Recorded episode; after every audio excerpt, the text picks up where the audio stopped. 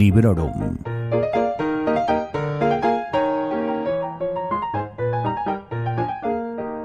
Hola a todos y a todas.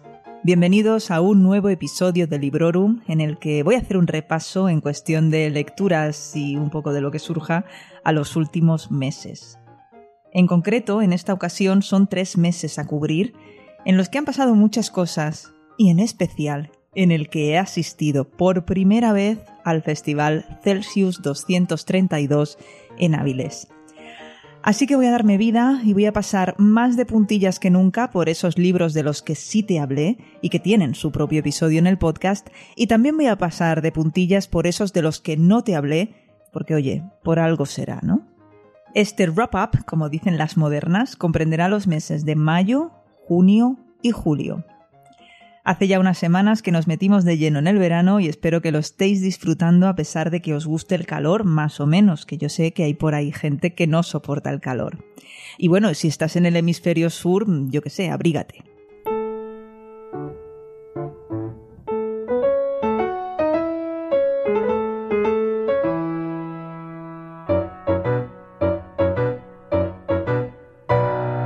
Empecé el mes de mayo leyendo Trenza del Mar Esmeralda de Brandon Sanderson y Apocalipsis de Stephen King. Toma ya. Ambos los mencioné en el anterior episodio de los libros de los que no te hablé y además de ambos tenéis o vais a tener reseña. La de Apocalipsis llegará muy pronto y en cuanto al programa dedicado a Trenza del Mar Esmeralda, ya sabéis que se trata de un episodio muy especial en el que junto a Dani, alias Mangri, charlamos sobre esta novela y otras cosas. Escuchadlo de verdad si aún no lo habéis hecho porque es maravilloso.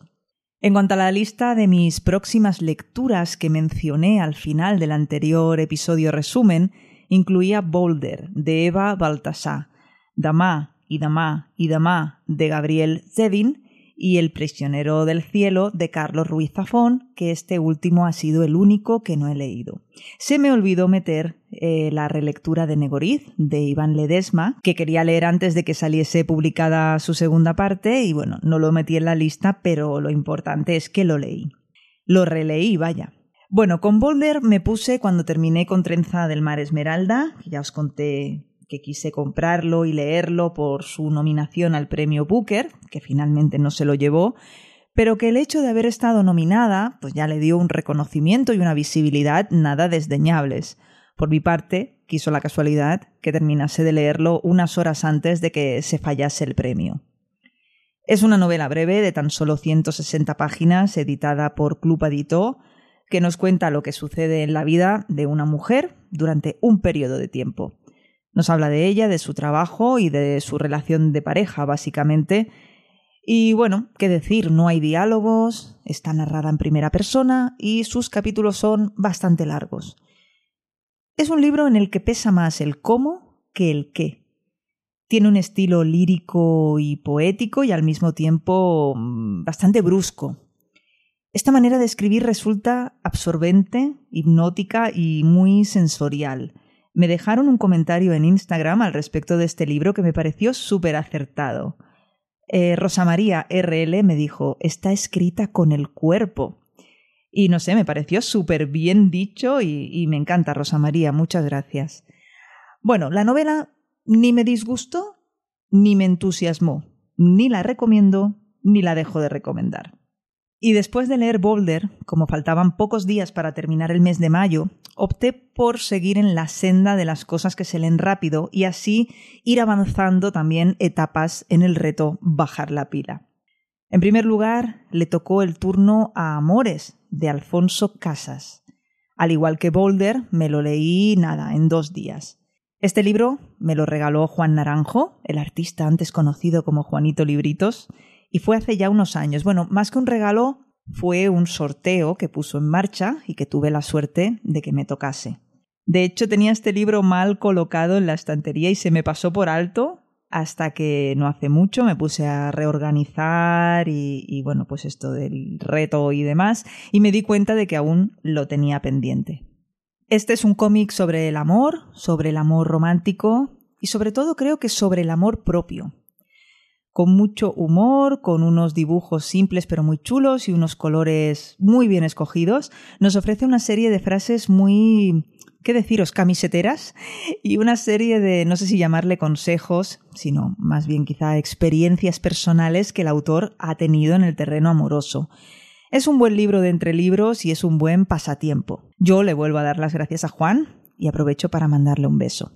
Y tras ese cómic me lancé a por un cuento, La tarde dorada de Andrei Sapkowski, que ya sabéis que es el autor de la saga de Geralt de Rivia.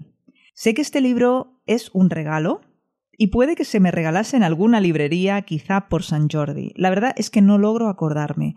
Lo que sí quiero comentar es la grata sorpresa que me llevé con esta historia tan breve, que no es más que un retelling de Alicia en el País de las Maravillas, una historia muy metaliteraria y desde un punto de vista que no es el de su protagonista. En fin, que me lo pasé en grande leyéndolo y no me voy a deshacer de él más que para prestarlo a personas muy seleccionadas y para tenerlo presente a la hora de recomendar cosillas así.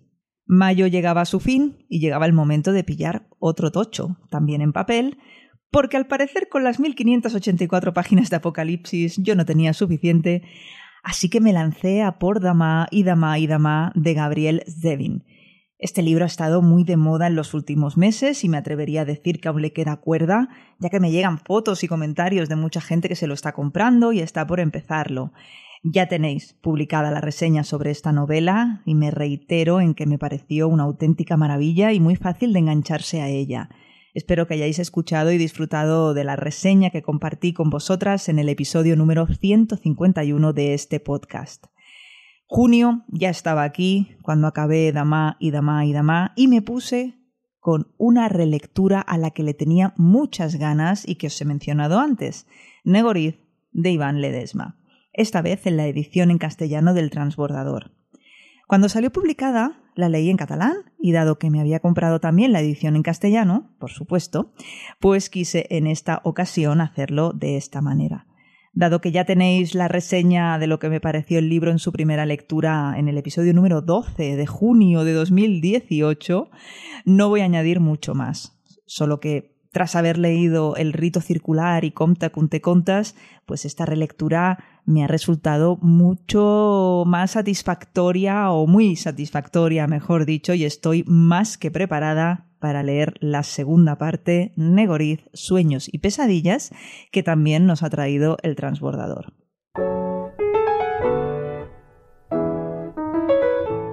Lo que tiene leerse un libro tan gordo como Apocalipsis es que no hay mucho relevo ni renovación de títulos, pero algún día tenía que terminar de leerlo y eh, ese día fue el 15 de junio, recién llegada a casa después de pasar un fin de semana en Madrid con motivo del show de Guns N' Roses.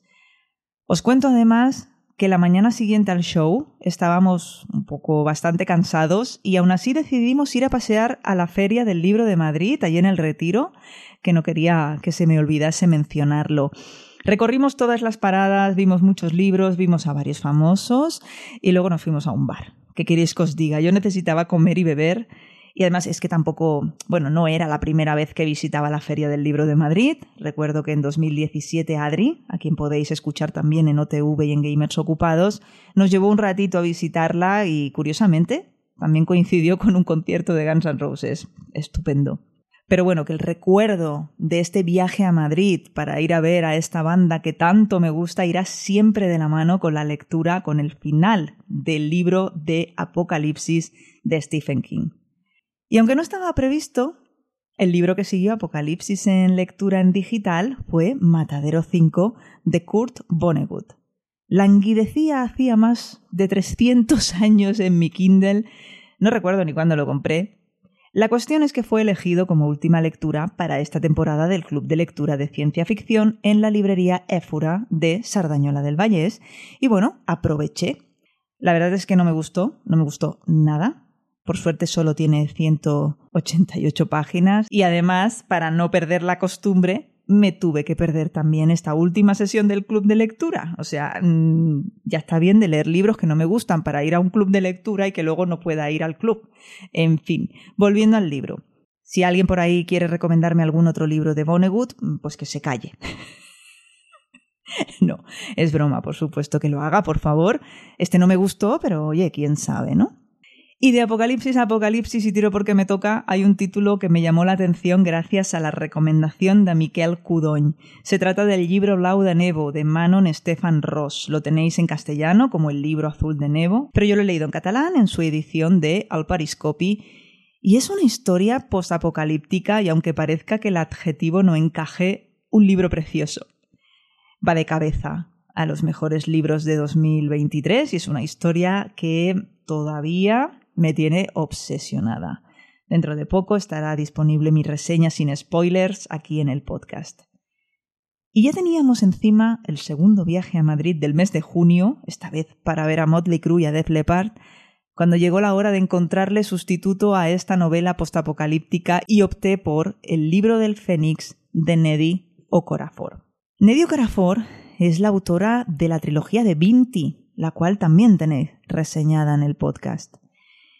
Esta, el libro de Fénix, es una novela de ciencia ficción, otra distopía, sobre experimentación con seres humanos, esclavitud moderna y con una narración típica de historia dentro de otra historia. Está editada por Crononauta, traducida por Carla Batallé Struck, y es una obra de ciencia ficción, como os decía, especulativa, que me gustó, oye, pues bastante, vamos a decir moderadamente, aunque tiene un aire muy pesimista y es oscura a tope, me pareció un buen libro denuncia que no se corta un pelo al señalar a los millonarios privilegiados descontrolados como el origen de muchos males. Y además es una buena opción para tener en cuenta en próximas ediciones del Black History July, que es esa iniciativa que puso en marcha Jean de Trotalibros hace unos añitos ya. Además, este libro solo tiene unas 250 páginas, con lo que se lee bastante rápido. No es este el caso de Relojes de Hueso, de David Mitchell, que cuenta nada menos que con 720, y lo digo porque con Relojes de Hueso seguía al acabar con el de Ocorafor.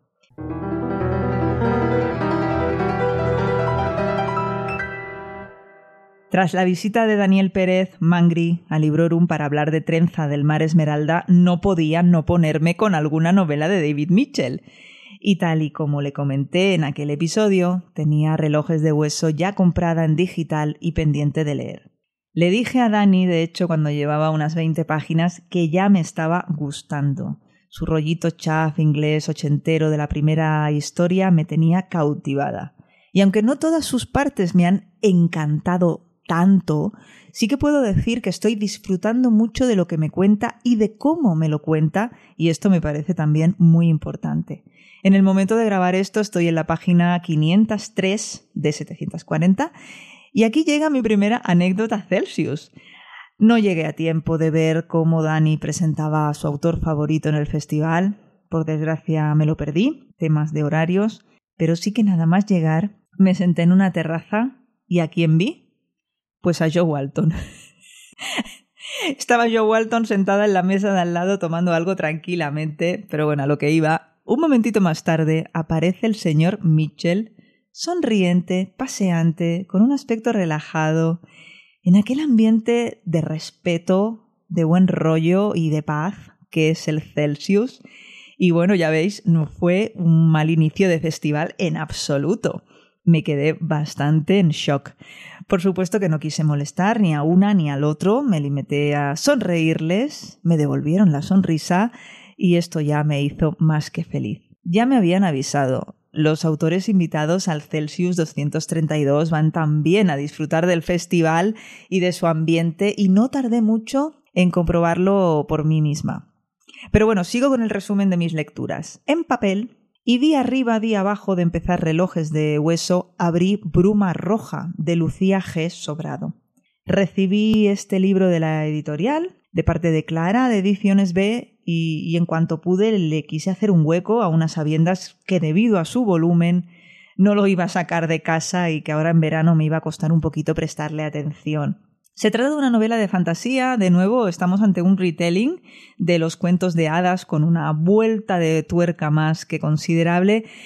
Y bueno, en el momento de grabar este episodio lo tengo pausado y si vuelvo a él os contaré más.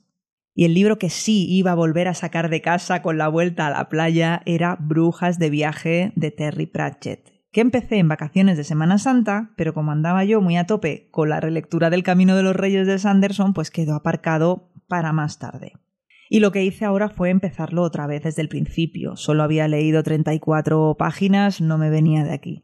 Estoy grabando esto con el mes de julio ya mm, tocando a su fin, ya hemos vuelto del Celsius, etc. Y todavía no lo he terminado, en parte porque no me lo llevé a Vilés.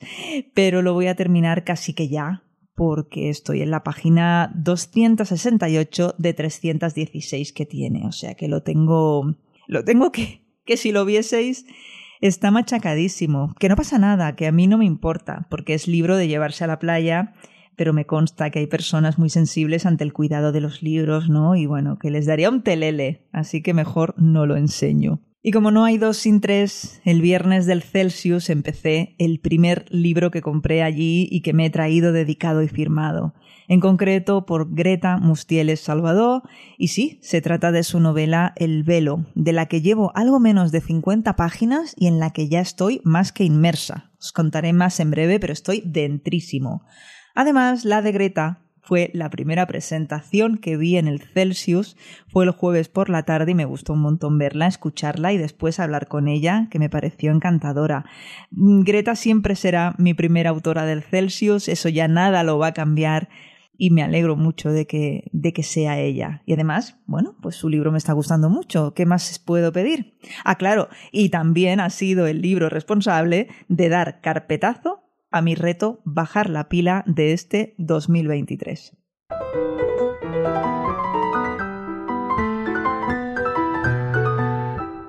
Ha llegado la hora de ocuparse de otros asuntos y de seguir con la narración de mi primer viaje al Festival Celsius 232, pero antes quiero hablaros de visitas y de visitantes.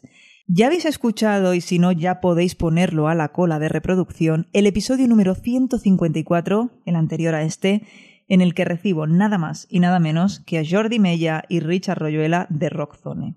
Aceptaron mi invitación y vinieron a hablar de libros sobre música.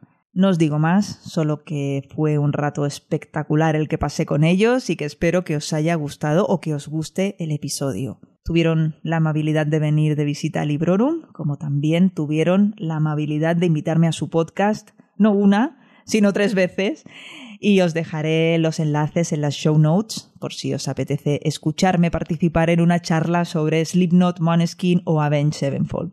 Y ahora sí, os quiero hablar del evento, del gran acontecimiento literario para los amantes de la literatura de género en España. Así como durante mucho tiempo al Festival Wacken se le llamó, no sé si aún se hace, la meca del metal, también me han dicho que el Festival Celsius es la meca para los seguidores de la literatura de género en España. Esta era su edición número 12. Shame on me no haber ido antes, pero nunca es tarde si la dicha es buena. En compañía de mi buena amiga Laura Ledesma, el día 20 de julio salimos para Avilés para unirnos a la gran fiesta del Celsius en compañía de un montón de amigas, amigos, conocidas y conocidos porque aunque no estuvo mal hablar un poquito y hacerme fotos con, por ejemplo, Joe Abercrombie, lo mejor del festival es efectivamente la gente.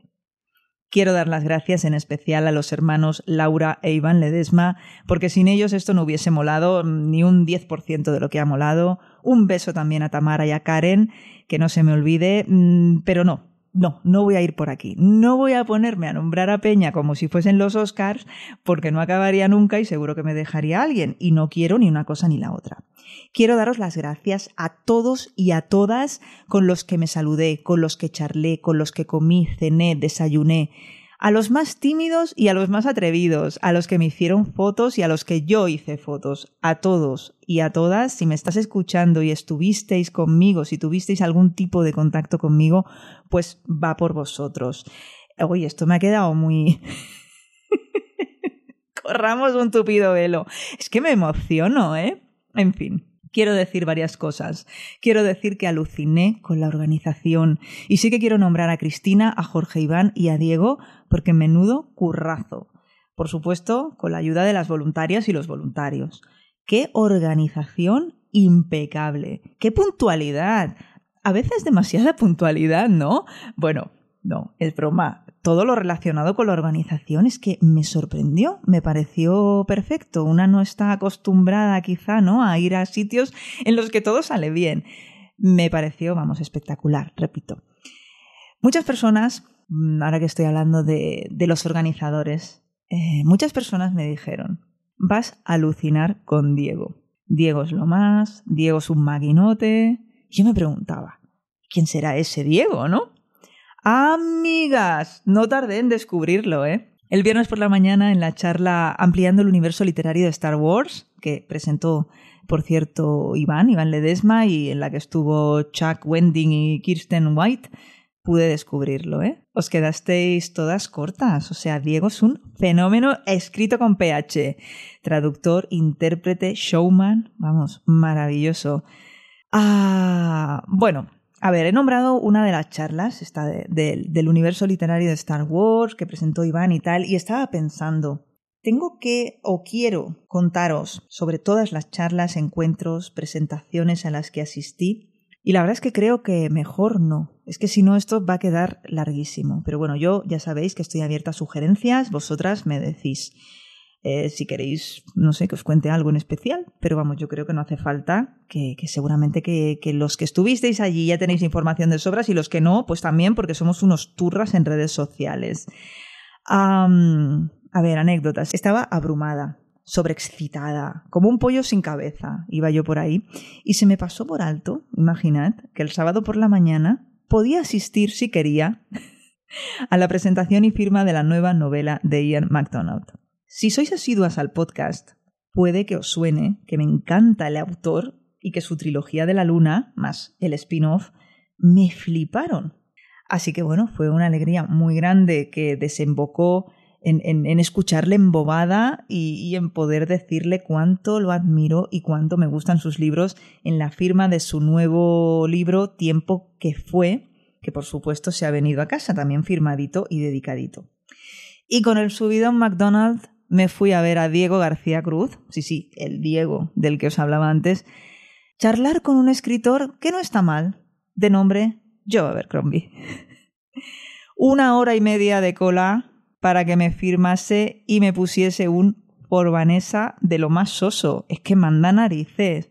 Menos mal que me regaló un momentazo en el que hizo una foto de mis uñas decoradas para la ocasión, con unos cuchillos y tal. No sé, quizá habéis visto la foto en redes sociales. No sé, yo pienso, ¿Me estás diciendo que yo, Abercrombie, tiene en su móvil una foto de mis manos? A mí me parece súper surrealista, espero que no la haya borrado. Y a este respecto, no quiero olvidarme de Ana de Bilbao, una oyente del podcast, maravillosa fotógrafa ya amiga, que vino en compañía de Pepe y pudimos estar juntos eh, gran parte del sábado, de lo cual me alegro muchísimo. Y bueno, sobre todo, bueno, pues agradecer eso, ¿no? Las, las maravillosas palabras que me dedicó no solo a mí, sino al, al podcast, ¿no? Que, que, me dejan siempre como medio avergonzada y muy abrumada, pero que os agradezco de corazón y me alegra muchísimo que Librorum os haga compañía y os guste tanto, ¿no? Por supuesto. Pero sí que cuando me lo decís, me cuesta encajarlo un poquito. Pero bueno, que eso, que gracias de verdad por la compañía y por inmortalizar estos maravillosos momentos, ¿no? Que una no llega a todo. Tú quieres estar en todas partes, quieres ir a comprar libros, hacer cola, estar con tus autores, sacar fotos. Necesitas organizarte y gracias a Ana y a Pepe pudimos hacerlo todavía mejor. En fin, de verdad, fue genial. Me hizo mucha ilusión. Aquí lo que pasa que es que aunque ellos no lo saben, tanto McDonald como Abercrombie son mis colegas, ¿no? O sea, y estoy segura de que los y las lectoras más hardcore eh, y que sean fans de, estos autores o de otros, me da igual, seguro que estáis totalmente en sintonía con esto que digo. Son muchas horas en compañía de sus palabras y, muchas entrevistas que hemos leído, visto, oído, y es bonito por fin poderles decir cuánta felicidad nos han proporcionado con su trabajo y creo que a ellos y a ellas les, les satisface también, ¿no? Pero bueno, dejo ya este momento emotivo. Ah, no, no, no, no, lo dejo porque quiero contaros que me di el gusto de vacilarle a Joe Abercrombie y decirle que, bueno, que había tenido que hacer una cola interminable para ver a un autor que total no es para tanto. me apetecía hacerlo y por suerte el inglés no me falló el sábado, que sí que me falló el viernes, ¿eh? Mm, como fue una cosa lo del viernes es que lo pillé así como medio a traición, que lo vi por allí y dije, no traigo el libro conmigo, pero quiero hacerme una foto contigo, ¿no? Pues le voy y le digo, eres mi actor favorito. que luego enseguida rectifiqué, dije, ay no, mm, actor no, autor. Bueno, debe de estar acostumbrado a gente balbuceante, no lo pongo en duda. Pero bueno, lo dicho, la gente, la organización, el ambiente, los autores, las autoras, las actividades, los podcasts en directo, los puestos de libros. La experiencia fue tan, tan, tan excepcionalmente buena que ya tengo reservado el hotel para el año que viene. Que no nos pille el toro. Y bueno, antes de cerrar este capítulo Celsius 2023, quiero mandarle el beso y el abrazo más fuerte, más sentido y más cariñoso a mis dos amigos Nieves y Jonai y un besito más delicado para Liam. Si os quiere un montón, que lo sepáis. Y como me he alargado un montón en este episodio y además eh, no me apetece, paso un montón de ponerme retos, de ponerme lista de próximas lecturas, etcétera, que no me pegan estas cosas para esta época del año. Os recuerdo que Libro un podcast no cierra por vacaciones y que en las próximas semanas, si nada falla, podréis escuchar nuevos episodios.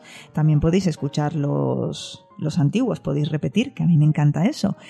Y por cierto, os recuerdo también que con fecha 14 de julio de 2023 publicamos un episodio con cinco recomendaciones de libros para llevaros de vacaciones. Espero que disfrutéis de todos estos episodios eh, anteriores, próximos, etc. Espero que os vaya muy bien en los próximos días, tanto si marcháis de vacaciones como si no. Como siempre, espero vuestro feedback, vuestros comentarios y como siempre de buen rollo, claro. Gracias por seguir ahí. Hasta pronto y felices lecturas. Acabas de escuchar Librorum, un podcast alojado en Sons, red de podcasts. Encuentra mucha más información de este episodio en nuestra página web, sons.red barra Librorum. Y descubre muchos más podcasts en sons.red.